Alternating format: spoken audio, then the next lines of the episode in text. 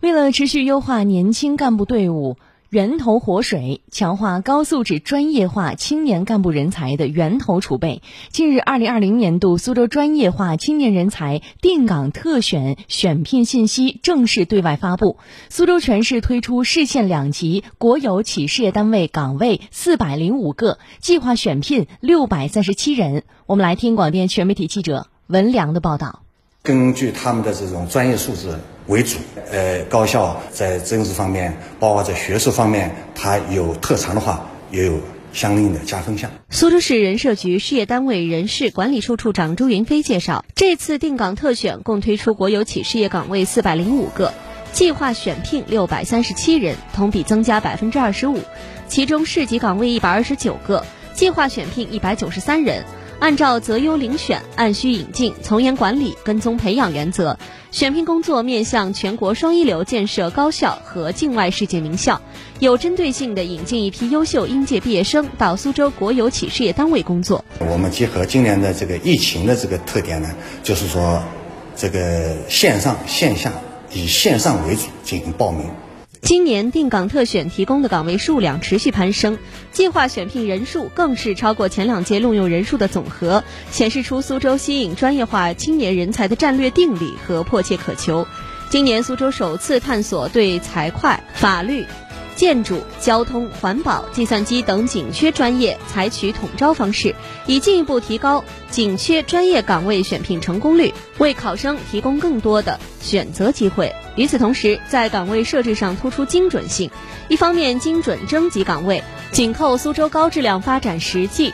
事先分析相关紧缺专业领域、事业单位用人用编情况，点对点组织发动申报，拿出一批与苏州发展需求匹配度高的紧缺岗位。另一方面，精准设置条件，对申报岗位逐一遴选，合理设置招聘条件要求。我们最大的一个特点呢，就是说不用笔试，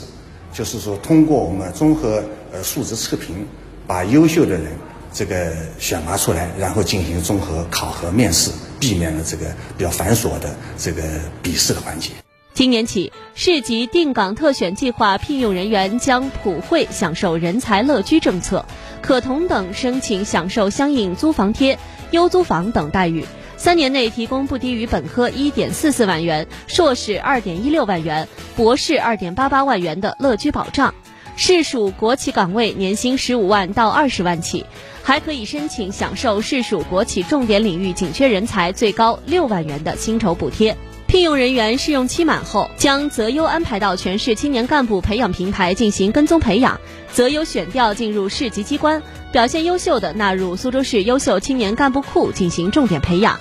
各县市级区也都有安家补贴、生活补贴等优惠政策。昆山等地还提高了年薪标准。苏州市人社局事业单位人事管理处处长朱云飞通过公开遴选的这种方式呢，就是说为我们的青年人才后备库这个加强建设，就是更多的优秀的应届的高校毕业生以研究生为主，为苏州的经济建设发挥更大的作用。据了解，专业化青年人才定岗特选工作自2018年实施以来，已累计提供岗位四百三十六个，成功选聘四百九十人。其中，一流大学、建设高校和境外世界名校的占百分之七十三，硕士研究生及以上的占百分之九十四。